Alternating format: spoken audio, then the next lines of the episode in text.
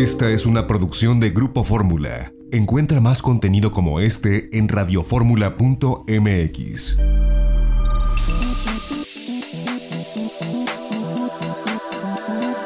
Grupo Fórmula presenta a Mari Carmen Cortés, Marco Antonio Mares y José Yuste. Las tres personalidades más destacadas de la economía, las finanzas y los negocios en Fórmula Financiera.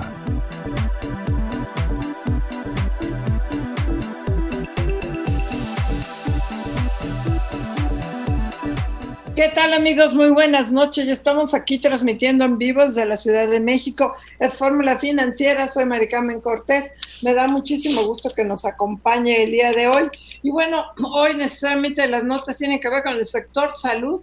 Por un lado, este, en la mañana, este acuerdo que se firmó con la Organización eh, de, la, de las Naciones Unidas, la OPS, con la Organización Panamericana de Salud, para licitaciones ya para la compra consolidada, consolidada de medicamentos para 2021. La buena noticia o la no tan mala noticia es que sí se va a hacer por licitaciones, no para adjudicación directa, y se va a permitir que entren los laboratorios mexicanos. Siga por lo pronto esta propuesta para crear una distribuidora de medicamentos, una CONASUPO de medicamentos, como le llaman, como si fuera tan fácil, ¿eh? Así como Bimbo llega, dice López Obrador, llegan las papitas a toda la República, Bimbo, que es quizás la empresa y yo creo que también Gruma, que han construido la red de distribución más grande de México, quizás de, América Latina, hace tardó años, décadas en construir esa red. Y el éxito de Bimbo y de Coca-Cola y de Pepsi-Cola es efectivamente estar en todas las tienditas. Ni es barato ni es fácil, ya lo veremos a la práctica. Y la otra, desde luego, una petición que yo secundo con todo corazón, es la que hacen 10 gobernadores para pedirles a, ahora López Obrador que destituyan a López Gatel, al subsecretario Hugo López Gatel. Ayer hubo un enfrentamiento con los gobernadores en la que los amenazó porque no quieren aplicar el semáforo, pues se lanzan durísimo, dice que es una de las peores crisis de la historia, que no solamente la economía, sino la pandemia, que necesitan una mayor coordinación, que ha fallado López Gatel, yo estoy totalmente ¿de acuerdo? Y bueno, es el gobernador de Aguascalientes, el de Chihuahua, el de Coahuila, el de Colima, el de Durango, el de Guanajuato, el de Jalisco, el de Michoacán, el de Nuevo León y el de Tamaulipas. Estos 10 gobernadores firman esta petición que al menos yo secundo fervientemente, ya que renuncie Hugo López Gatel, que ha hecho yo creo que mucho daño. ¿Cuántos de los ya 40, más de 46 mil muertos han fallecido porque no se pusieron el cubrebocas? Nunca lo vamos a saber, nunca, no hay manera de saber lo que sí es un hecho es que en todo el mundo está recomendando el cubrebocas, menos en México. Y López Obrador dice que no se lo va a poner hasta que acabe la corrupción. Pues no que ya había acabado con él. O sea, todavía no acaba la corrupción o qué. Marco Madres, muy buenas noches. ¿Qué tal? ¿Cómo estás, Mari Carmen Cortés? Muy buenas noches. José Yuste, muy buenas noches. Sí, yo recuerdo que en días pasados, en semanas, desde hace varias semanas, el presidente de la República ha sacado no una, sino varias veces el pañuelo blanco y lo agita ahí en su conferencia matutina diciendo que ya eh, podía levantar la, la bandera blanca porque ya había acabado con la corrupción cosa que pues evidentemente al día siguiente él mismo lo desmiente cuando dice hay mucha corrupción entre la industria farmacéutica, por eso vamos a ir al mercado internacional para comprar los medicamentos sin ninguna acusación directa, específica en contra de nadie en particular. La verdad es que pues todo esto se ha visto como un tema en el que la intención de llevar a, a cabo las compras de gobierno en materia eh, médica, pues es más para tratar de superar este desorden que dicen los farmacéuticos tiene el gobierno mexicano en los procesos de compra de medicinas.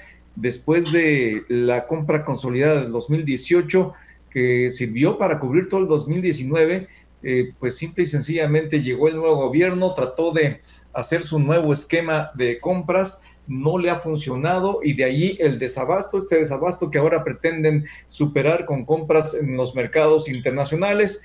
La verdad es que se ve una estrategia muy cuesta arriba. Eh, afortunadamente, la buena parte de la noticia de hoy, Mari Carmen, es que efectivamente, como tú lo señalas, al final eh, es... Eh, eh, que los laboratorios nacionales van a poder participar en esta licitación internacional.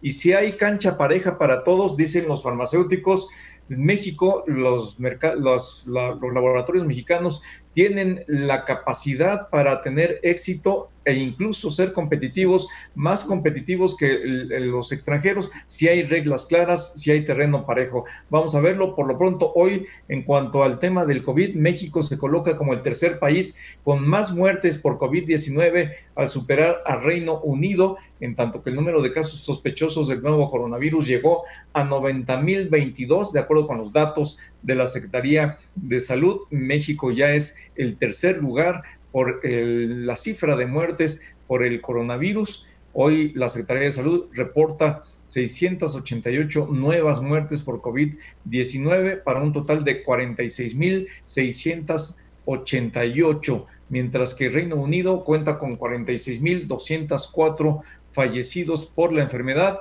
Sin duda estamos en la cúspide de la crisis por contagio y por muertes de COVID-19 en nuestro país, además de la crisis económica financiera que todos los días, económica, que todos los días le platicamos. José Yuste, ¿cómo estás? Muy buenas noches. Hola Marco Mares, Maricarmen Cortés, ¿qué tal? Buenas noches. Ustedes ya lo narraban bien. Yo creo que el tema del día, sin lugar a dudas, es esta carta de los gobernadores, de 10 gobernadores, todos de oposición, pidiendo la renuncia de Hugo López Gatel, el subsecretario de Prevención de Salud, el vocero eh, de, la estrategia contra el coronavirus, prácticamente el estratega del gobierno de Andrés Manuel López Obrador contra el coronavirus. Y esta carta es bastante fuerte, dura. lo que le dicen a López Gatel es que realmente les está exigiendo a ellos que hagan lo que el gobierno federal no está haciendo, es decir, mano dura, les, que les pidió López Gatel el día de ayer en la reunión que tuvieron, que desde luego tuvieran mano dura los gobernadores con, con ya sea de manera civil o hasta penal para quién utilizar cubrebocas, para los temas de, prevención, en fin, todo lo que en las mañaneras escuchamos que no se haga, que realmente eh, no se esta mano dura, bueno, pues López Gatel les pidió a los gobernadores y estos pues ya de plano pidieron la renuncia de López Gatel. Eh, la estrategia en México, la verdad es que lo hemos visto, no ha funcionado, López Gatel no ha funcionado, eso es cierto. ¿Por qué? Porque el nivel de contagio sigue de manera alarmante, según él, según el subsecretario, íbamos a llegar el 8 de mayo. El 8 de mayo íbamos a llegar al pico y estamos ya 31 de julio, es decir, pasó todo mayo, todo junio, todo julio, pasaron ya tres meses y seguimos con picos cada semana, cada semana, cada semana. Obviamente la estrategia no funciona, es, es una estrategia que, que cada vez que, por ejemplo, vemos a López Gatel hablar del cubrebocas, es un galimatías que no se le entiende, cuando debería ser claro con el cubrebocas de que sí, pónganselo porque evita el contagio y ya.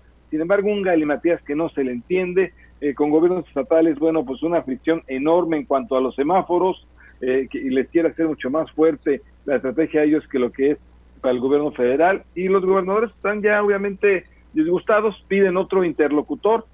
Va a ser difícil, no creo que López Obrador cambie desde luego al ver esto, y, y menos que lo vayan a sentir como un tema de debilidad de López Obrador, no lo va a cambiar López Gatel, pero es muy claro que la interlocución de López Gatel con los gobernadores está peor que nunca. Y ojo, no solo con los de oposición, ha tenido problemas como ya vimos con el gobernador de Tabasco, con el cual López Gatel fue hasta allá, y ha tenido problemas con Claudia Sheinbaum aquí en la Ciudad de México. Así que no solo ha sido con los gobernadores de oposición, sino con los propios de Morena. No, porque Claudia Sheinbaum pretendían que la Ciudad de México regresara hoy a semáforo rojo. Y lo que no solamente el, eh, Jalisco y Claudio Sheinbaum en la Ciudad de México están evitando regresar a cerrar actividades en todo el mundo.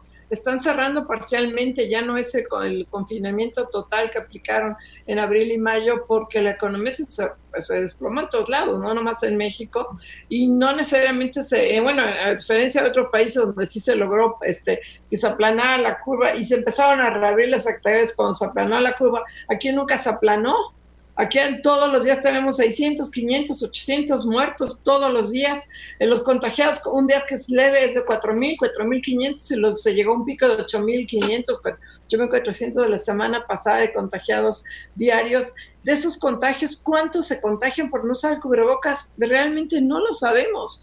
Este, un caso, el del automovilista, este, el, chico, el Checo Pérez, está hay fotos de él en que vino ahora a ver a su mamá a la ciudad de a Guadalajara, me parece, y se tomó foto con los fans sin cubrebocas. Y hoy tiene COVID. Se hubiera contagiado. El, único, el único conductor de los 20 de Fórmula 1 que tiene COVID es el Checo Pérez. Porque no se cuidó. no se cuidó. O sea, y con el mensaje, el mensaje que cotidianamente vemos de las autoridades, de las máximas autoridades, no solamente del presidente de la República, porque parece que cuando están con el presidente en la mañanera o en cualquier evento, la instrucción es de que nadie use tapabocas y la mayoría de los funcionarios de este gobierno no se ponen tapabocas, pues esa es la señal y evidentemente pues las personas lo ven y dicen, no, pues no sirve de nada, ¿para qué me lo pongo? Cuando ves a nivel internacional cómo todas las figuras más importantes, los líderes mundiales, se ponen el tapabocas. Yo no sé por qué aquí en México insiste Hugo López Gatel en que no tiene la mayor importancia, la mayor relevancia para la protección de las personas el uso del tapabocas, cuando pues es un hecho, es una realidad. Simple y sencillamente. López Obrador quiere. Será muy ¿Por quedar bien, por quedar bien con el presidente? A diferencia, por ejemplo, de Fauci, que en Estados Unidos lo, lo alucina Donald Trump. Pero bueno, vamos a un corte y regresamos aquí a Fórmula Financiera.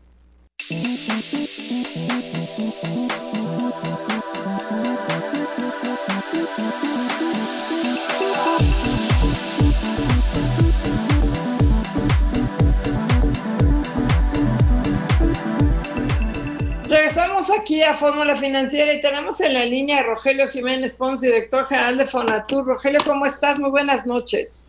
Mari Carmen, buenas noches. Pepe, sé que está ahí Marcos también. Buenas noches. Así es, Rogelio. buenas noches. Oye, Rogelio, ya te aventaste una serie de, como de guerrita de tweets con el presidente de la Coparmes que cuestionaba que eh, la licitación, el, tren se está haciendo sin licitaciones y tú dices que todo lo contrario. A ver, cuéntanos, el tren Maya. Mira, eh, hay una cosa que es muy importante. Se están haciendo licitaciones de, de veras trascendentes en términos de montos y de transparencia. Las licitaciones que cuentan entonces son los grandes volúmenes de obras. Estamos hablando que en el total de monto de inversión, estamos hablando más del noventa y tantos por ciento del monto que se, que se invierte, están licitándose transparentemente. Las asignaciones que se han hecho han sido tramos, cosas muy, este, cuestiones muy particulares, de, de cosas muy pequeñas que normalmente tiene Funatur porque Fonactur tiene también una serie de servicios y cuestiones así de, de que tradicionalmente se hacen de mantenimiento, etcétera, etcétera, son asignaciones pequeñas. Pero el gran volumen, el gran volumen está licitado de la forma más transparente y en esto tenemos el acompañamiento de la UNOPS. Y es aquí donde estará más la, la cuestión más importante. Creo que una organización como la de las Naciones Unidas no se prestaría a un trabajo de opacidad de, de apoyar a una institución como Fonatur si realmente lo que dice Fonatur, pues, este, perdón, este Coparmex, es cierto. ¿Por qué? Porque Coparmex dice que todo es este oscuro, que todo está este poco transparente, que todo es turbio, etcétera, etcétera. Realmente la UNOPS, que es una institución muy seria, está avalando y está participando en todos los procesos de licitación importantes. Las cosas pequeñas, evidentemente, pues esas son cosas que por cuestión práctica se asignan directamente pero de todo el dinero, el noventa y tantos por ciento se, se, se, licita. Salvo, como no sé si la vez pasada, americano platicamos de lo que se le, se le asignó directamente al tramo 4 a ICA, que fue por una cuestión de que ellos ya cuentan eh, con la concesión de la carretera. Y si nosotros no podíamos este, licitar sobre una concesión ya dada, porque el proceso sería quitarles la concesión, indemnizarlos y aparte licitar, cosa que nos saldría mucho más caro tanto y mucho más tardado porque sería un proceso mucho más complicado. Entonces realmente los procesos que hemos tenido son bastante transparentes, que discusión, que este, pues que si quiere Coparmes de reclamarle a la ONU, pues que ahí está la ONU para que nos diga si hay, si hay transparencia o no hay transparencia. Bueno, pues ahí está, ahí está la respuesta. ¿Y cómo estás? Te saluda Marco Antonio Mares, muy buenas noches, ¿cómo estás? Pues te mando un saludo desde aquí, desde Huatulco, Oaxaca, que está muy bonito por acá las cosas. Vamos aquí también a chambear, porque también es un sitio muy importante para, para, para Fonatur. No, pues eh, qué bueno, me da mucho gusto, Rogelio. Y yo, yo te preguntaría respecto del tema sindical, también se anda diciendo que eh, pues todo lo está concentrando la CATEM, que pues ahora es como la nueva CTM y que estarían agrupándose en un solo sindicato, eh, pues las organizaciones de trabajadores que están participando en el tren Maya. ¿Esto es así? No, para nada. Mire, nosotros hemos dicho tanto a las empresas que son las que hacen sus, contratos, como a la misma CATEM y a la CTM, les hemos avisado todos, hay algunas organizaciones locales. El gobierno ya tiene una política sindical muy clara, es completa libertad sindical. Ningún trabajador está obligado a participar necesariamente en alguna organización, es una cuestión voluntaria. La libertad sindical es completamente abierta. Ahora, si las empresas por comodidad, por gestiones o por compromisos previos en otros escenarios que tienen, porque son empresas muy grandes y que tienen cobertura nacional, tienen comprometidos eh, ciertas cosas con tal o cual, pues ya, es cuestión de ellos.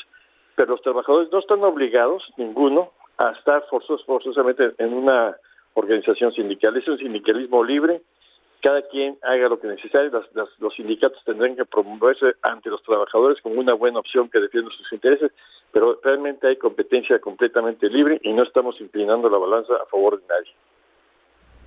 Qué bueno, qué bueno que aclaras este punto, Rogelio. Te saluda José Yuste. ¿Cómo estás, Rogelio? ¿Cómo te va? ¿Cómo estás, Pepe? ¿Qué cuentas? ¿Qué cuentas tú, mi querido Rogelio? Oye, pues vimos ahí tu debate interesante con el presidente Coparmex. Ya nos narrabas tú que si hay licitaciones en lo que es el Tren Maya. Cuéntanos cómo va el tema de los tiempos en el Tren Maya. Ya se licitó, ya prácticamente todas las grandes, las grandes fases del Tren Maya, los grandes tramos están licitados, creo. ¿Cómo van los tiempos? Mira, falta ahorita de, hoy está el proceso de la licitación número 5, que es una licitación muy importante porque implica la ampliación de la carretera que va de Cancún a Tulum. Esta está en proceso. Todavía de esta falta otra parte que es estrictamente la, obra ferroviaria que viene encima, pero es muy sencilla, es mucho, tiene un, un alcance menor porque se aprovecha toda la infraestructura que hace la carretera. Todavía nos falta también una gran, gran, gran, este, espero que para finales de año la lancemos, que es la de, material rodante, señalización y operación. Finalmente se decidió hacerlas conjuntamente. Entonces eso va a ser una gran licitación, eso va a estar muy interesante. Ya estamos en los estudios de mercado, ya empezamos a tener los primeros acercamientos. A ver si más adelante les platico porque esto está bastante... A ver si les mando inclusive una presentación para que tengan ustedes una, una referencia de qué se trata. Y evidentemente ya que se, que se definió también la electrificación, se está planteando eh, prácticamente casi un 50% del tren Maya va electrificado, 100% electrificado. Las tramos de mayor demanda los que tienen doble doble vía. Entonces son sistemas duales, electrificados y este, híbridos diésel eléctrico. Entonces viene también esa otra otra otra otra ¿cómo licitación, pero eso será a principios del año que viene. Oye, y bueno, por otro lado toda la polémica sobre la parte del daño ecológico, aunque ustedes desde luego imagino que sí tienen todos los permisos por parte de la Semarnat, pero cada vez hay un movimiento más fuerte del daño que, que, puede, que va a hacer el tren Maya, sobre todo en zonas como Calakmul, que nunca lo pronuncio bien. Pues mira, en Calakmul, y como es el caso de Siancán, el tren pasa por la carretera. Yo creo que aquí hay un movimiento realmente muy poco objetivo, por lo cual yo digo que tiene una razón política. Si a mí me dijeran ahorita un, este un grupo, un ecologista, dime exactamente, señálame dónde estoy tocando la selva, que me lo diga estrictamente. Vas a ver que las rutas que toma el tren Maya son sobre carreteras, son sobre derechos de vías preexistentes o donde estaba el ferrocarril antiguo. Entonces, todo este todo este escándalo que se ha hecho, que realmente tiene un gran matiz político, es que este, no, o no están ubicados, la gente, realmente hay gente honesta que está preocupada, pero no ha visto ni siquiera por dónde pasa realmente el tren. Y si el tren está pasando de Cancún a Tulum hasta Chetumal, por en medio de la carretera, ¿en qué momento afectamos alguna selva? Dicen, oye, ¿qué pasa por Siancán? No, pues la selva este, está al lado de la carretera. No, no tocamos Siancán, estamos, vamos en medio de la carretera, en el camellón, para que sea más claro. Y en el caso de Caracmul, que es de, de Chetumal hacia Escárcega, también vamos o en medio de la carretera o a un ladito de la carretera, pero no nos salimos de los derechos de vía. E inclusive, ahí hay una solicitud de grupos ambientalistas locales de la zona, porque hay un famoso, una cueva de los murciélagos, donde sugieren que, que se cambie, porque la, la carretera original, por lo que, la que pasamos en medio, esa carretera estaba mal trazada y pasa por donde no hay una, ah, está la cueva de los murciélagos y normalmente los, los camiones son los que causan realmente los que matan animales, etcétera. Y por otro lado, vamos a subsanar en esas mismas carreteras el problema que actualmente tienen. ¿Cuál es el problema? Que no tienen pasos de fauna, sobre todo en fauna mayor, y cada rato hay atropellamientos o de tapires o de jaguares. Entonces vamos a hacer nosotros los pasos de fauna para evitar, y, lo estamos haciendo de acuerdo a la gente, que los estudiosos de jaguar, que nos dicen eh, dónde y cómo deben ser estos pasos de fauna. Entonces, esta es una polémica, yo creo que la veo un poco, un poco objetiva, este, hemos tratado de, difundirles, nos hemos juntado con muchos grupos, allá localmente no hay tanta oposición, allá te puedo decir, es más, hay completo apoyo eh, de, muchos grupos a que se haga el tren. El problema es una oposición que yo veo muy lejana de la realidad física del lugar, o sea, no conocen el territorio y se atreven a decir que vamos a destruir la selva, cuando hemos dicho, bueno, te en dónde. Igual la cuestión es que hay una una gente que se atreve a decir, no, es que van a destruir las mil y pico este, zonas arqueológicas, pues que me diga cuál. Nosotros mandamos a hacer estudios de LIDAR junto con Antropología e Historia, está recorrido toda esa zona con LIDAR, hemos, se han descubierto cosas muy interesantes, ha habido inclusive descubrimientos de de zonas arqueológicas impresiones, pero no estamos tocando nada de eso. Entonces, eh, sí hay un desvío, inclusive hay una zona que actualmente el tren pasa por un lado, no se ve detectado eso, pero pegadito a una zona arqueológica y se la vamos a librar. Entonces son cosas muy particulares. Pues, pues qué bueno por esa parte. Rogelio, yo quisiera que nos platicaras, nos recordaras las cifras del presupuesto que tiene el Tren Maya para este año, cuánto llevan ejercido y del mecanismo de financiamiento, eh, hasta donde me quedé, pues ya es eh, totalmente inversión del gobierno mexicano. Pero mira, ahorita, por ejemplo, no todo, porque les había comentado que hay una propuesta no solicitada que hizo BlackRock, que es el tramo 5. Eso es una eh, propuesta, una PNS que se convirtió en una APP, o sea, una asociación público-privada. Esa sí va a tener una parte, un componente privado y estamos analizando todo lo que son los requerimientos necesarios para, para el próximo año. Entonces ahorita tenemos, este año vamos a hacer un ejercicio de aproximadamente 25.600 millones más o menos. Ya también se van a licitar los, los, los vías, perdón, y también se va a lanzar más o menos todo esto y esto será el ejercicio para este año. Y para el año que entra esperamos que estemos un poco arriba de 60 mil, considerando ya eh, las primeras licitaciones de material rodante y de, de señalización es sobre lo que estamos ahorita los números muy generales que tenemos en este momento. Así es, Rogelio. Oye, Rogelio, rápidamente, nos queda un minuto. Oye, nos decías del tema de sitios arqueológicos. Entonces, los sitios arqueológicos sí se respetan, ¿verdad? Si se encuentra por ahí alguno, obviamente se respeta y se cambia. El, Mira, tan, se respeta que ahorita tenemos 80 brigadas, en este momento hay 80 brigadas de arqueólogos, porque están haciendo estudios de mecánica de suelos. Ya vimos que las cosas grandes las, eh, las evitamos completamente, ¿no? Pero los, los estudios de mecánica suelos que se hacen excavaciones tienen pegados en todo el procedimiento a, un, a uno o dos arqueólogos revisando qué sale, porque puede estar muy plano, pero puede haber ahí un entierro, puede haber una cosa. Entonces están vigilando que si de, esos estudios, inclusive de zonas donde ya está la pilla de tren, si se hace una excavación y si hay algo que, se detecte importante, ahí mismo se, se, realizan los estudios. Entonces ya tenemos 80 brigadas de arqueólogos oye, pues nos agarra la guillotina, mi querido Rogelio, Rogelio, Rogelio. Pons, director de Fonapel, gracias. Gracias, hasta luego, nos vemos, hasta luego, bye. Adiós, gracias. Bye.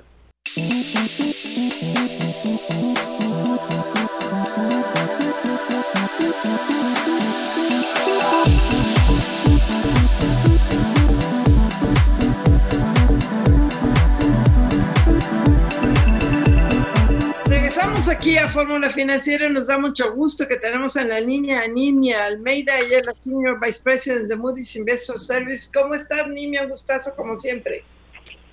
¿Qué tal, Maricarmen? Qué gusto hablar contigo.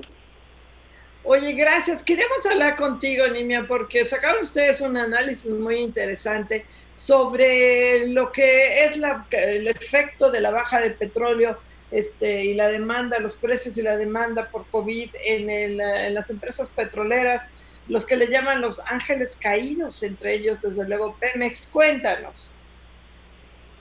Sí, no, ese ha sido un desastre, ¿no? Este primer semestre en particular. Este, dos shocks importantes, uno de menor intensidad, pero también fue fuerte, recordarás de las uh, disputas entre Arabia Saudita, Rusia Estados Unidos, ¿no? las negociaciones los, las tratando de ajustar a la, producción mundial y hacer eh, a, eh, ajustes en la producción de cada país, ¿no? Ah, eso por un lado, después empezó el tema del coronavirus, atacando varias economías, ah, y eso eh, fue un shock en el principio de, oferta, ¿no? Eh, mucha oferta de petróleo, las guerras geopolíticas, y después empezó el shock de demanda. Entonces los precios pues extremadamente volátiles y eh, para abajo. Entonces básicamente los precios bajaron más de 50% de finales del año pasado para acá y muy abruptamente, ¿no? Entonces, eh, básicamente sí, eh, hicimos una revisión muy exhaustiva del portafolio de empresas petroleras a nivel mundial 30% de todas las empresas a nivel mundial fueron, eh, eh, tuvieron rebajas en sus calificaciones. Ahora, más del 90% de esas fueron empresas que ya estaban eh, con riesgo alto, ¿no? Y ya tenían algún problema de liquidez, ya tenían algún problema estructural, entonces este, esas eran las más vulnerables de entrada, ¿no? Pero, eh, claro, eh, como comentas, pues Pemex, una de los ángeles caídos que fueron las que perdieron su grado de inversión. A, Apache y Oxy fueron las otras dos, las empresas gringas y Pemex, ¿no? O sea, las tres empresas eh, que, que son ángeles caídos que perdieron su grado de inversión, empresas en América, ¿no? En el continente americano. Ah, entonces sí, fue, fue, algo bastante abrupto que pasó muy rápido. ¿no? Claro, Nimia Almeida, ¿cómo estás? Me da mucho gusto saludarte. Te saluda Marco Antonio Mares. Muy buenas noches. Hola, Marco Antonio, buenas noches. Buenas noches, Nimia. Me gustaría mucho que nos platicaras eh, respecto de esto que todavía es una declaración, es una intención, no es una realidad, pero el presidente de la República declaró apenas ayer que está pensando para la segunda mitad de su gobierno llevar a cabo una reforma constitucional para fortalecer a Petróleos Mexicanos y la Comisión Federal de Electricidad. Eh, ¿Qué ideas tienes alrededor de esto? Mira, la verdad, Marco, cualquier eh, evento que pudiera mejorar la empresa, pues es, positivo, ¿no? Solamente la palabra mejorar ni una frase, pues este, este da esperanza de que eh, las cosas puedan cambiar. Uh, entonces, pero la verdad que el comentario solito, pues no, no se puede tener un poco más de, idea de qué se trata, ¿no? ¿Qué es, ¿Cómo definen mejorar? ¿Cuáles serían las herramientas que, que harían con que la empresa mejorara? Yo no creo que es una cuestión de, de leyes, ¿no? Porque una reforma constitucional está hablando de leyes. Uh, me parece que es más un tema eh, operacional de, en dónde están sus activos, cómo los explota, este, por dónde va a crecer, cómo, eh, genera eh, recursos, dinero, cuánta deuda tiene su balance. Son, son temas eh, operativos y financieros que no necesariamente pasan por temas legales su mejoría, pero habiendo dicho eso, pues este cualquier cualquier intención o cualquier cambio que se pudiera dar para mejorar, pues eh, debería ser bienvenido, ¿no? Pero quedamos todavía con la duda de qué exactamente eh, sería este cambio. Habrá que ver de qué se trata, Nimia. Te saluda José Yuste. ¿Cómo estás? ¿Cómo te va, Nimia? Hola, José. Muy bien, muchas gracias. Qué bueno, me da gusto. Ya no te habíamos tenido hace rato, pero qué bueno que estás con nosotros. Oye, cuéntanos, el tema de la deuda de Pemex pues sigue creciendo, sigue aumentando a pesar de todo. Hay un efecto del tipo de cambio, hay que decirlo, el tipo de cambio le ha afectado, pero desde luego sigue siendo muy elevada esta deuda. ¿Qué tanto riesgo es para Pemex con el perder el grado de, bueno, el, grado de inversión que siga bajando? ¿Qué tanto riesgo es para las finanzas públicas? Es buena pregunta. Mira, la deuda sí subió. Las petroleras, a, bien de la verdad, subieron su deuda eh, de alguna manera esa, ese se ¿no? Eh, o porque su, su disminuyó con respecto a la deuda que ya tenían, o porque tomaron, realmente tomaron más deuda para tener mejor liquidez. Entonces, el, tema aquí no es el endeudamiento, uh, el tema aquí es cuándo va a volver a bajar, ¿no? Este, eh, y qué tan rápido va a volver a bajar la, la Pemex tiene eh, compromisos muy fuertes de pago próximamente. Este reportó hace ayer sus cifras financieros. son más de 13 mil millones de dólares, casi 14, de deuda por pagar de corto plazo. Es, es claro que alguna de esas, deudas, una parte importante se puede renegociar con las líneas comprometidas, pero aún así eh, es un monto muy importante cuando la empresa no está generando efectivo, ¿no? Fuera los intereses que tiene que pagar de la deuda, que son otros 7 billones, y fuera este, eh, inversiones en capital, para mantener la producción por los estados. Tiene una serie de compromisos muy grandes, muy importantes, que eh, tener tanta deuda por pagar tampoco ayuda. ¿no? Este, y eh, como tú dices, el efecto es seguir necesitando ayuda del gobierno. Ah, la empresa disminuyó, eh, sí hubo una disminución importante los impuestos que paga el gobierno, Ahora, eso impuestos tiene que ver con el precio del petróleo, ¿no? Pero sí una disminución importante, eso ayuda. Pero lo ideal y lo que se esperaría es que pudiera hacer todos sus pagos y sus inversiones con su propia generación de efectivo, sin tener que pedir ayuda, ¿no? Entonces, eh, afecta al gobierno en la medida que esos montos son importantes y uh, que pudieron no ser cubiertos con, su con su generación propia, ¿no? que ella solita pudiera pagar sus cuentas. ¿De cuánto estamos hablando? Pues va a depender, ¿no? Este, esperamos un segundo semestre mejor, esperamos en general para la industria a nivel global, esperamos precios no dramáticamente mejores, con mucha volatilidad, pero sí mejores ahora en ese semestre, también mejores en el año que entra, de nuevo con altibajos, Uh, eso debería ayudar a la empresa a, generar un poco mejor de caja, un poco más de caja y este, depender menos del gobierno. Entonces, el peor escenario sería llegar a necesitar este, un, montante de 15, 20 billones de dólares. Eso no creo que sea un escenario realista, no, no creemos que, que sea necesario tanto, pero sí tiene que poder refinanciar la deuda que ¿verdad? No tiene este, que, pueda ah, pagar este, sus intereses solita y también que tal vez eh, hacer algunos ahorros en, en. A mí me gustó, para ser muy sincera, que los costos de este trimestre fueron mucho más bajos. Eso no vimos en 2015 y 2016. En 2015 en particular, los precios bajaron también muy fuertemente y la empresa tomó mucho tiempo en reaccionar. La reacción de la empresa en costa costos de ese trimestre fue muy, eh, fue muy importante y se notó en los números, ¿no? Creo que eso habla bien de, que son vigilantes con, con respecto a sus costos. Pero no es solo eso, ¿no? También tienen que eh, generar más ingresos en general. Entonces, uh, deberíamos tener mejores resultados, en pocas palabras. Eso va a ayudar pero sentimos que van a seguir necesitando ayudas puntuales del gobierno, eh, principalmente si los mercados no les permiten financiar la deuda que, que vence ¿no? próximamente. Porque es muy Oye, eh, nos queda nada más ya un minutito, Nimia. ¿Esto implicaría entonces que descartaríamos una nueva baja en la calificación de Pemex en lo que resta del año? La verdad, la calificación de Pemex es un día 2 negativo, pero más bien por el negativo que tenemos en la calificación de México. Entonces, yo pensaría que la calificación de Pemex es correcta, no amerita ningún ajuste a la baja por ahora. Eh, la tendencia es mínimo estabilidad, mínimo, pero eh, ahí la influencia de México, que es el gran agente que da soporte a esa calificación, eh, sí influencia negativamente. ¿no? Entonces, te diría que por, por los propios méritos de Pemex la respuesta sería que no, que no debería tener ningún cambio a la baja, pero eh, falta el componente de del país que no que es con Ariane, que conoces muy bien. La pregunta que vas a hacer es con ella.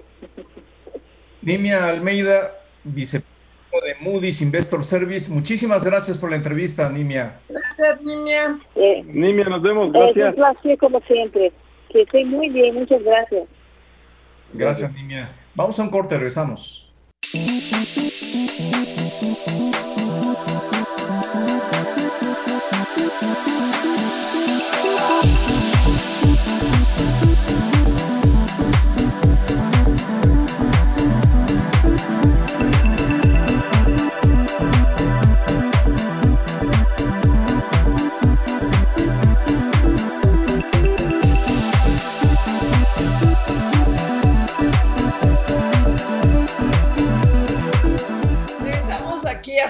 Financiera, y tenemos en la línea a Alejandro Saldaña, él es economista, el economista en jefe del Banco B por Más.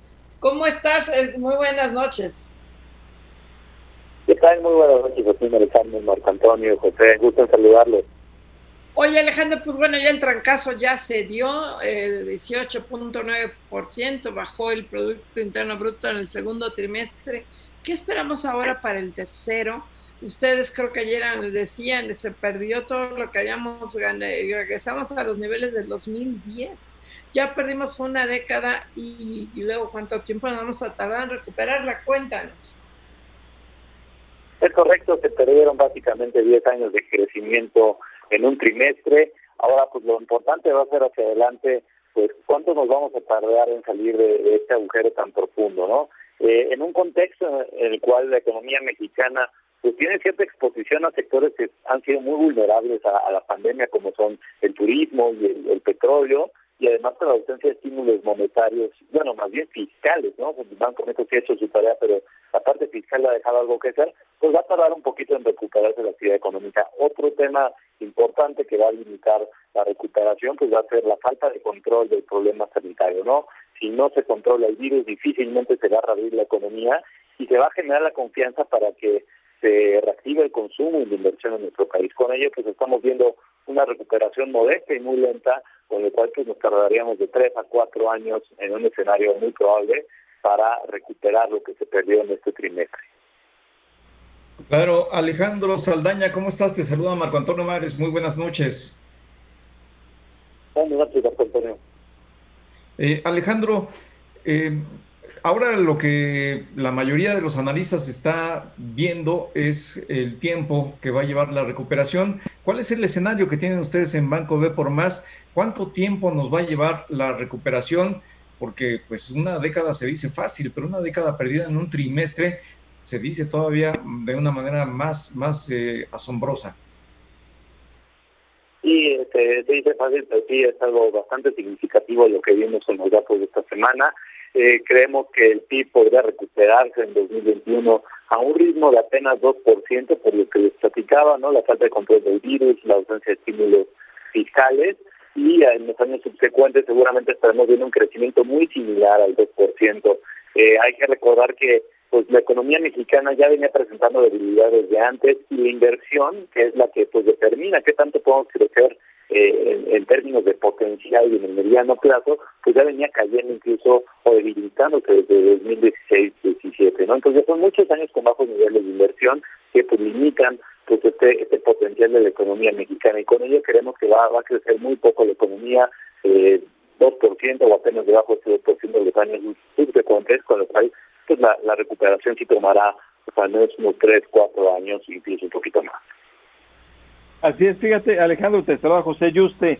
Eh, ya hoy salieron las cifras de Europa del segundo trimestre, también la tasa eh, anual, y veíamos, bueno, pues el dato, obviamente, también Francia cayó muy fuerte, incluso más que México, España cayó más que México, Italia similar. En México, el tema en efecto va a ser la recuperación. Sin, sin esos estímulos que dices tú, la recuperación allá va a ser más rápida, sí podrá ser el rebote, y aquí va a ser mucho más tortuosa.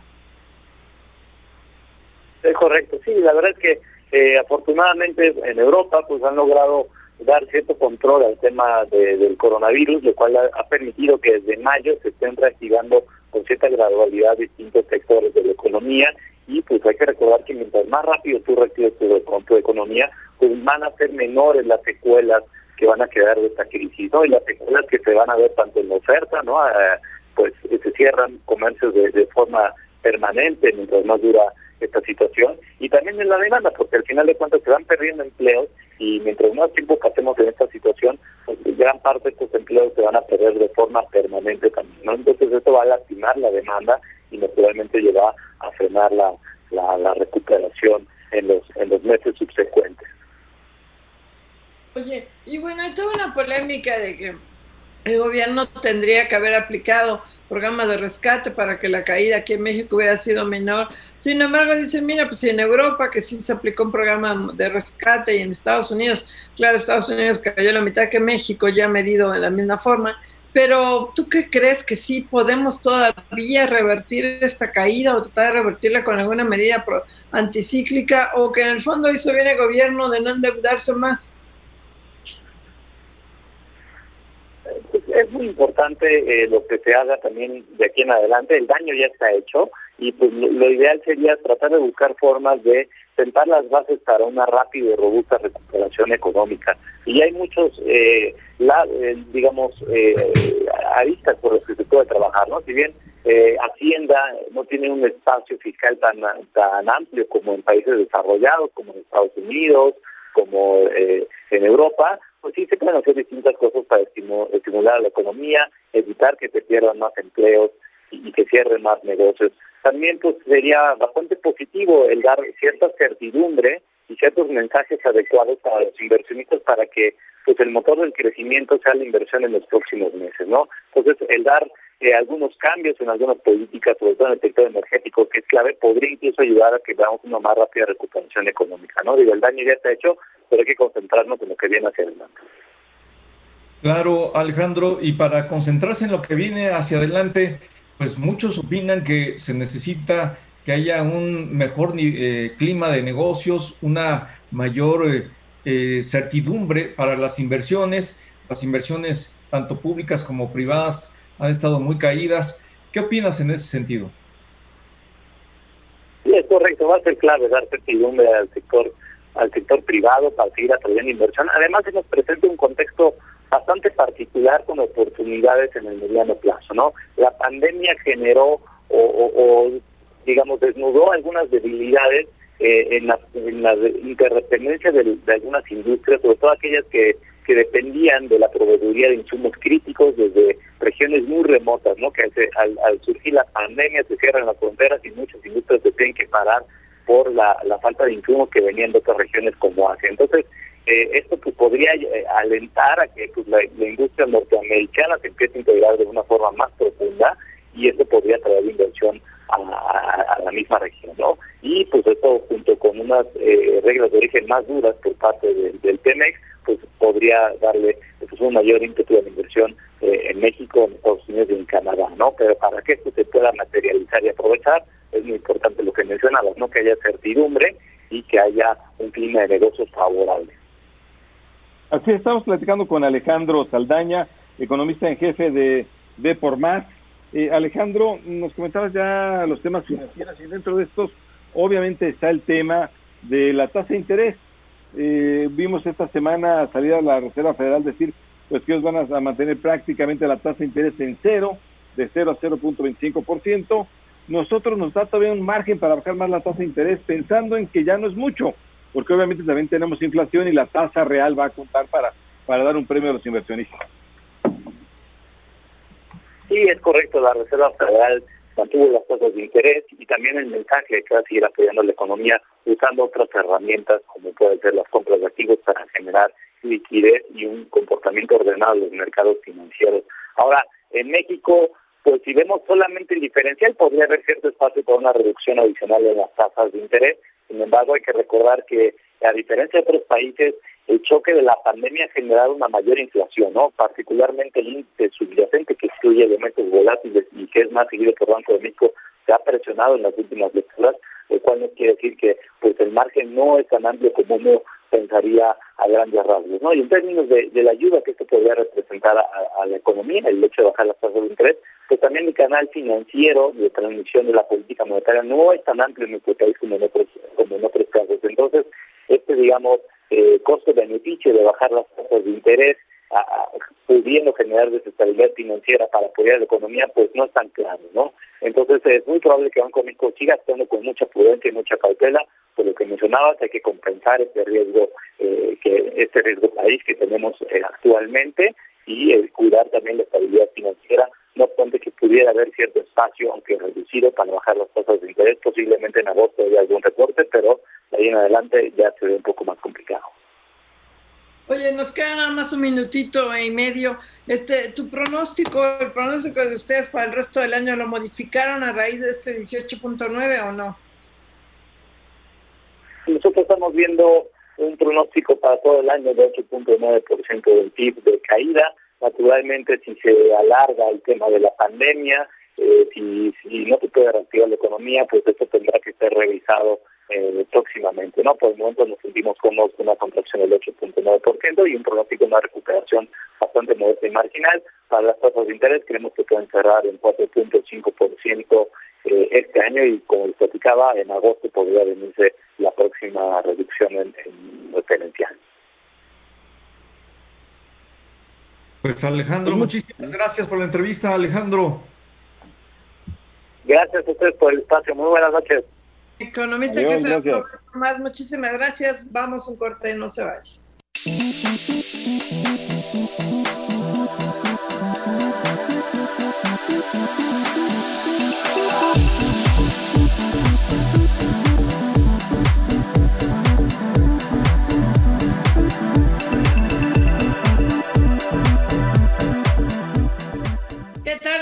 Muy buenas noches. Le damos la bienvenida a la victoria de Telefórmula que se incorpora a partir de este momento con nosotros. Soy Maricamen Cortés. Estamos transmitiendo en vivo desde la Ciudad de México y gracias a quienes nos ven a través del 157 de Sky, 121 de Easy, 153 de Mega Cable, 354 de Dish, 161 de Total Play y en Estados Unidos nos ven a través de Xfinity Latino, Latino View y Dish Latino. La nota del día de hoy, sin lugar a dudas, tiene que ver con salud. Por un lado, la se da a conocer este acuerdo para que ya la compra consolidada de medicamentos se haga bajo la supervisión de la Organización Mundial de Salud y de la OMS, pero con licitaciones, lo cual es buena noticia. Y la otra, 10 gobernadores, los gobernadores de Aguascalientes, Chihuahua, Coahuila, Colima, Durango, Guanajuato, Jalisco, Michoacán, Nuevo León y Tamaulipas se unen y le piden al López Obrador que ya despida que destituya a Hugo López Gatel, el subsecretario, porque no tiene bajo control la pandemia, porque es un mere que tenga, bueno, no es esa palabra,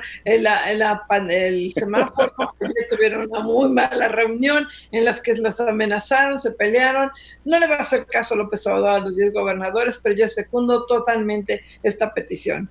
Marco Antonio Mares, muy buenas noches. ¿Qué tal? ¿Cómo estás, Mari Carmen Cortés? Muy buenas noches. Siempre muy gráficos tus comentarios. La verdad es que dan una idea mucho más rápida y directa de lo que realmente está pasando. Y sí, efectivamente, yo creo que esta rebelión de los gobernadores es un golpe muy fuerte a la ya de por sí debilitada eh, imagen y credibilidad de Hugo López Gatel, que viene siendo algo así como el general de división en esta guerra en contra del COVID en México ha perdido mucha credibilidad mediáticamente, ha perdido mucha credibilidad frente a interlocutores tan importantes como los gobernadores de 10 estados de la República Mexicana y además ha perdido mucha credibilidad en el propio cuerpo médico cuando pues vemos que las cifras que da han tenido muchas... Eh, muchas, eh, muchas veces han sido corregidas y la estrategia está fallando, tan está fallando que hoy nos hemos convertido ya en el tercer lugar por el número de muertes de COVID-19 en nuestro país, desplazando a la Gran Bretaña. Ya solamente estamos detrás de Estados Unidos y de Brasil, que sin duda tienen muchísimos más contagios y muertes en esos países que en México, pero ya estamos en ese deshonroso tercer lugar. Creo que estamos viendo en el tema de la salud temas muy relevantes, el que hoy se definió con la licitación internacional, en el que finalmente van a poder participar también las empresas mexicanas todavía está por verse si el piso es pareja, parejo para las empresas mexicanas, porque ya hemos visto que en esta administración, también en procesos de licitación internacional, no ha sido parejo, le han dado entrada a otros países con ventajas y eso es lo que está por... Pepe ¿y usted ¿cómo estás? Muy buenas noches. Hola, muy buenas noches, Marco Mares, Mari Carmen Cortés, buenas noches de esta muy lluviosa Ciudad de México, por lo menos aquí en el sur de la Ciudad de México, está cayendo una verdadera tormenta ya desde hace aproximadamente una hora. Pero bueno, lo que dicen ustedes, López Gatel y gobernadores se llevan muy mal porque dicen los gobernadores que ayer López Gatel les dijo, oigan, ¿por qué no ponen la mano más dura? ¿Por qué no hay sanciones civiles o hasta penales? Pero si son ellos, el gobierno federal, en la mañanera quien dice que no va a haber ninguna sanción, que realmente esto no se va a utilizar la fuerza. Es el mismo López Gatel que desde el, dijo, la, no se preocupen, el pico va a ser el 8 de mayo. Ya pasó mayo, junio, julio, está terminando el día de hoy y seguimos en pico cada semana. El contagio es el mismo López Gatel que tiene problemas y galimatías con el cubrebocas, que no sabe si defenderlo o no defenderlo para quedar bien con el presidente López Obrador. Entonces, bueno, pues obviamente los 10 gobernadores son de oposición. López Obrador no lo va a quitar, desde luego, no lo va a destituir a, López Gatel, pero es, es interesante. Ya es un tema que pesa porque dicen, bueno, pues no es un interlocutor muy válido y ahí, ¿qué otros interlocutores va a haber? ¿La secretaria de Gobernación o quién más va a ser interlocutor? Porque quizá Marcelo Ebrard también salta ahí, pero bueno, vamos a ver. Bueno, tenemos en la línea Rafael Gual, el presidente de la Canifarma, la Cámara Nacional de la Industria Farmacéutica. Rafael, ¿cómo ves? Muy buenas noches. Este, finalmente sí va a haber licitaciones. Cuéntanos, muy buenas noches. ¿Qué tal? Muy buenas noches, Mari Carmen. Un gusto saludarte como siempre. Pues sí, es una buena noticia. Yo creo que al final una licitación pública es visible para todo el mundo y desde luego que pues eso permite a las empresas mexicanas competir. Como bien mencionó Marco, pues tendrá que ser con piso parejo, ¿no? Las mismas condiciones y en esas condiciones la, industria mexicana es altamente competitiva, por lo que pensamos que pues un organismo como la UNOPS, que tiene experiencia en organizar licitaciones y estas compras, pudiera ser benéfico para, para las empresas. Rafael, ¿cómo estás? Te saluda Marco Antonio Mares, muy buenas noches. ¿Qué tal, Marco? Qué, un saludarte. Igualmente, Rafael, desde tu punto de vista, eh, ¿cuáles tendrían que ser las condiciones para evitar que eh, las empresas internacionales, las empresas extranjeras pudieran tener mayores ventajas que las empresas mexicanas. La, empresa mexicana ha sido muy competitiva, ha trabajado mucho y tiene una posición muy robusta. ¿De qué forma podría plantearse para que el gobierno mexicano tenga ese criterio y esa orientación y tengan reglas claras? Mira, yo lo primero que diría es que deben de garantizar la calidad. O sea, lo, lo mismo que se exige a las empresas en México, tendrían que cumplir estas empresas que pudieran venir del extranjero. Habiendo, habiendo esa situación de mismo piso en, en materia de calidad, también en materia de pagos, también en materia de planeación, que la propia UNOPS dijo que para que fuera una licitación exitosa tendría que haber una buena planeación como principio de cuentas. A final de cuentas, esto pues ayuda a las empresas, como tú sabes, a, planear debidamente, a conseguir mejores condiciones de compra para los principios activos y los insumos que requieren. Y sobre esa base, pues estaríamos en igualdad de condiciones, también en tiempos de entrega y en tiempo de pago. Como tú sabes, las licitaciones, pues no han sido, eh, aquí en México, no han sido lo más expeditas en materia de pagos. A veces son meses para que la empresa pueda cobrar si ya dijeron que van a anticipar el dinero y hay anticipos para estos concursos también para las empresas mexicanas, pues estaríamos en un, en un mundo mucho mejor. Oye, Rafael, cuéntanos cómo ves, aparte de esto, que qué bueno que ya se va a licitar, a pesar de que lo abren, qué bueno, pero se va a licitar. Creo que no habría ningún problema si es el piso pareja, como bien dices. Pero el otro tema es la distribuidora del Estado, del gobierno mexicano. Ustedes ya habían dicho, bueno, nosotros los laboratorios no estamos con las distribuidoras, somos un negocio aparte. ¿Cómo ves esta distribuidora del Estado? ¿Qué esperas de ella? Mira, es un enorme reto, es un, eh, digamos que, pues va a ser una condición muy importante que se cumpla con, con esta distribución adecuada. Como tú sabes, no es, no es cualquier distribución, son eh, transportes especializados, tendrán que tener centros de distribución que también tendrán que tener una automatización importante para hacer la selección de productos y llevarlos a cada uno de los cuatro mil puntos donde se requiere que estén, todos los hospitales, todos los centros de salud, eh, los hospitales del Seguro Social, de, del ISTE, en fin, de Marina, de la Secretaría de la Defensa, de Pemex, son muchísimos puntos. Se requiere, te digo, hacer de, imagínate, de 250 empresas que tengan productos de cada una de ellas y hacer la selección específica para cada uno de los lugares y llevarla en tiempo y forma, pues es un reto enorme y esperamos que, funcione por el bien de todos, ¿no? Es, como bien lo dices, es un eslabón diferente a la industria farmacéutica y pues nosotros estamos en la mejor disposición de ayudar con, con la experiencia que tenemos en aconsejar en, en, las mejores formas de llevar a cabo esto, pero hasta ahí podemos intervenir. Es una condición que va a manejar el Estado y pues este, les deseamos la mejor de las suertes, ¿no? Ahora, esto no se va a hacer rápido, o sea, ¿tú crees que se puede levantar en seis meses? Porque estamos hablando de las compras consolidadas de 2021 lo que están hablando de 3.400 claves, creo que se va a conocer hoy, pues no va a ser fácil este, poder hacer de la noche a la mañana que llega a 4.000 puntos de venta, 3.400 claves de medicamentos. Sí, digo, desde luego se requiere por primer principio de cuentas tener una buena planeación, definir cuál va a ser la demanda. En un concurso de esta naturaleza organizado por la UNOPS, se tiene que definir cuál es la demanda porque no le pueden decir a una empresa extranjera, como son las licitaciones aquí en México, cotízame 100 y a lo mejor lo único que te compro son 40, que es lo que obliga la ley, no 40% mínimo para poder este, eh, adjudicarle a una empresa.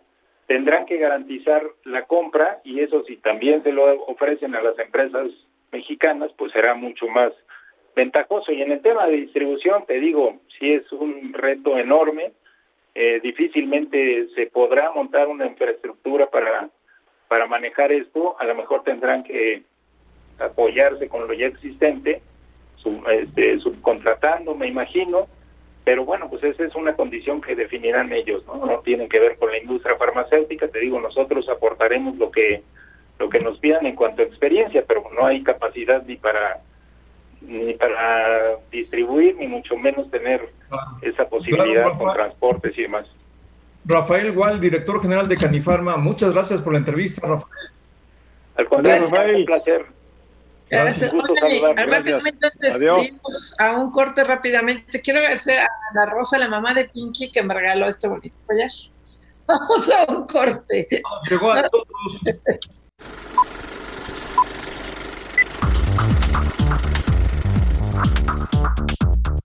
Lo mejor del cine con Eduardo Marín en Fórmula Financiera.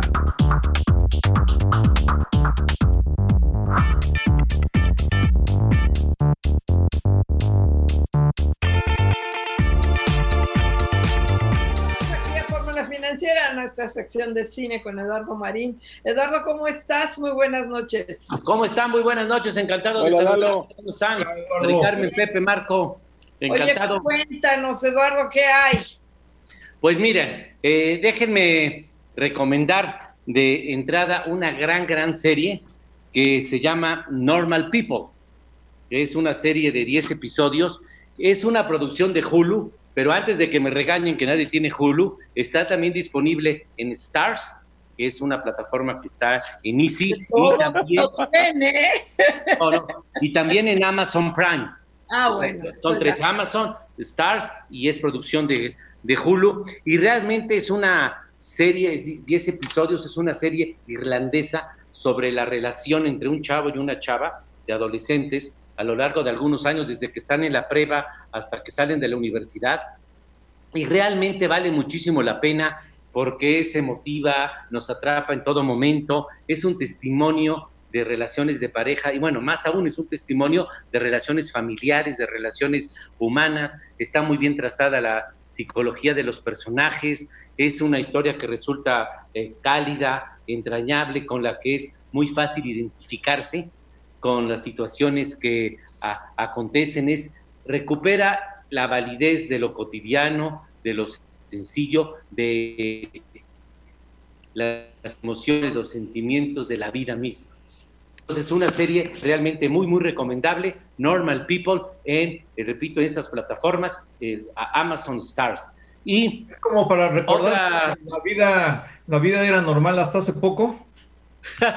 Así es, efectivamente, efectivamente. Y miren, este, otra serie que, que, que, que, quisiera comentar, bueno, hay dos series, hay dos series sobre el personaje de Catalina la Grande, de la emperatriz rusa de fines del siglo XVIII, que, es, que fue emperatriz de Rusia por 35 años y que incluso ella no era rusa, había nacido... Era, era alemana, ¿no? Era alemana, bueno, eh, lo que es hoy Polonia, pero era parte del imperio alemán.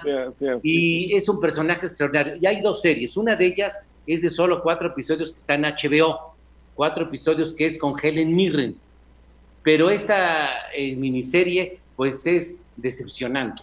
es muy fallida porque todo se nota como muy forzado, muy superficial el trazo de los personajes y uno de los principales problemas es que es un miscast de Helen Mirren, es una de las más grandes actrices de la actualidad y de la historia, yo diría, y ella está bien en su actuación, pero el problema es que no da la edad del personaje. El relato inicia en la historia cuando la emperatriz Catalina tiene alrededor de 43 años y bueno, y Helen Mirren tiene 75.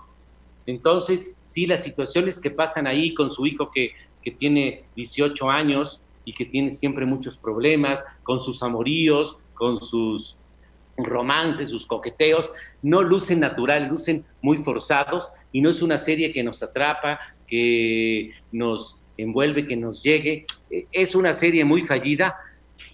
La verdad, aunque es vistosa en cuanto a escenografía, en cuanto a vestuario, visualmente es atrayente, la, serie es muy fallida. En cambio, hay otra serie que ya había comentado con ustedes eh, este, sobre de Catalina la Grande, que está también en Stars, en Amazon, que es una producción de, de Hulu, que se llama The Great, y que ese es en un tono de parodia, en un tono de, de sátira sobre Catalina, incluso hace, no es muy fiel a la historia, mezcla ahí personajes, fechas, pero funciona muy bien, es muy, muy, muy, muy recomendable, de veras.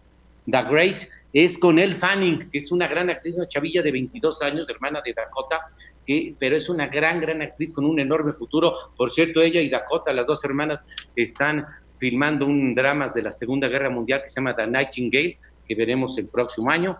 De Florence Nightingale, supongo.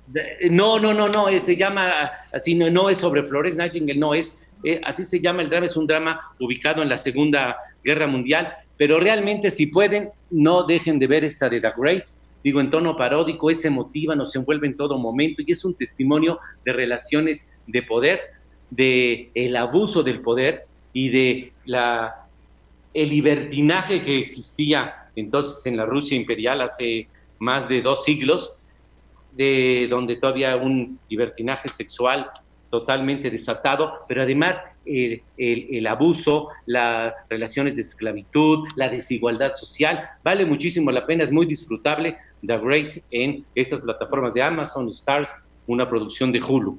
Y bueno. Buena, buena, buena, a ver.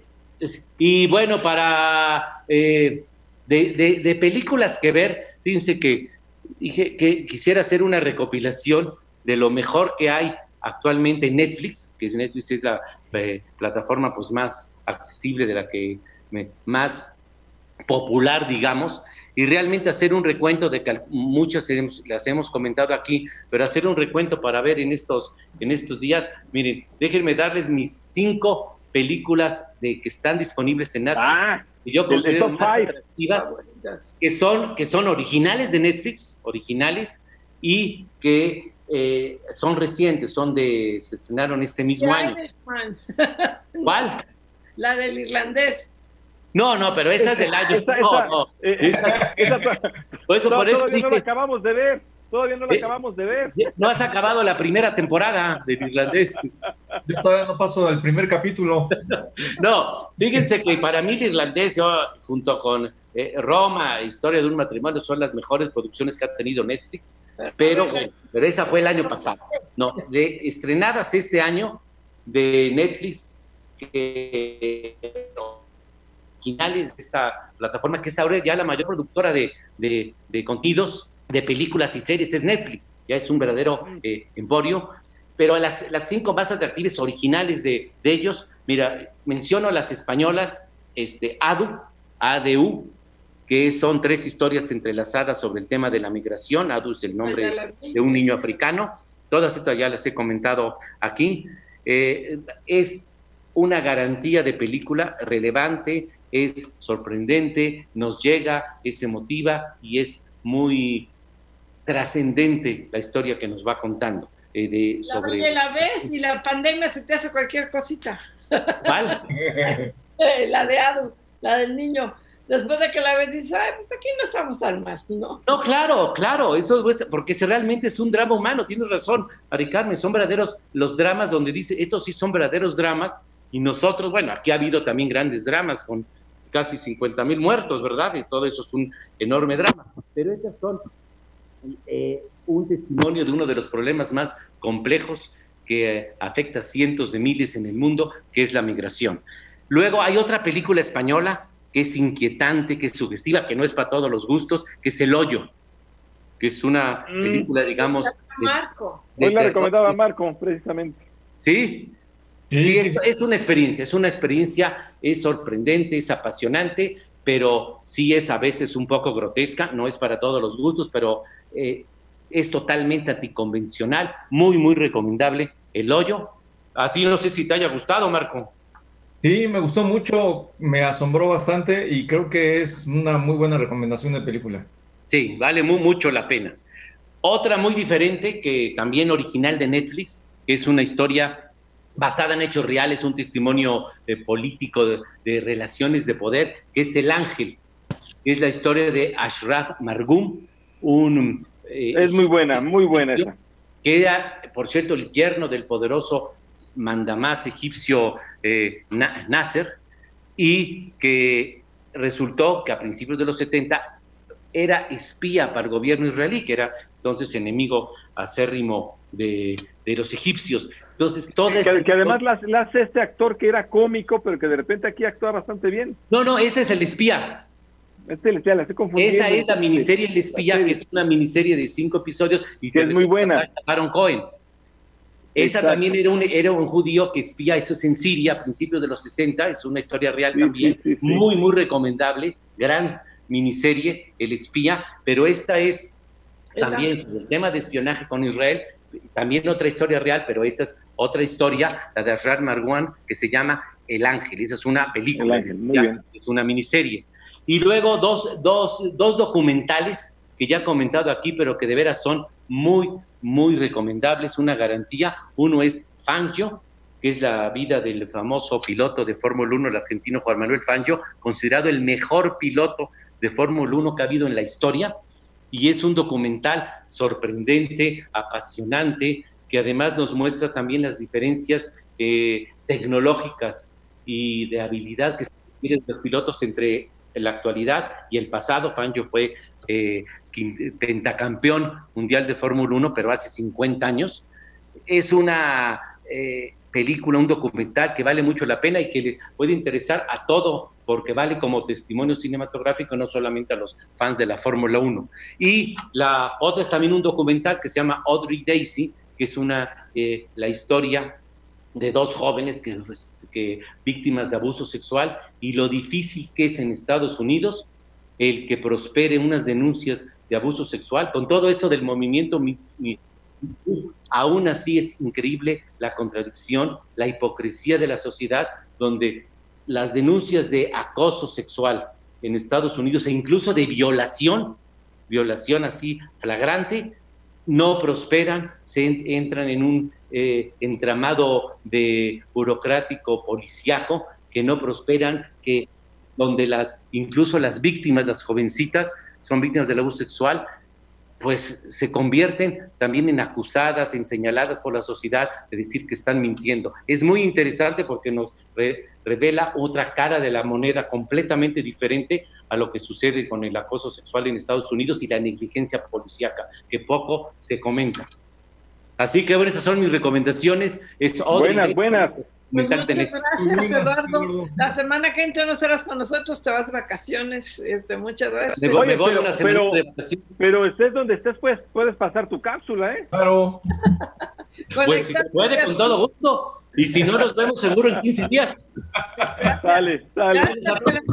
Buenas noches. Gracias. Vamos a un corto, regresamos aquí a Fórmula Financiera. Esta fue una producción de Grupo Fórmula. Encuentra más contenido como este en radioformula.mx.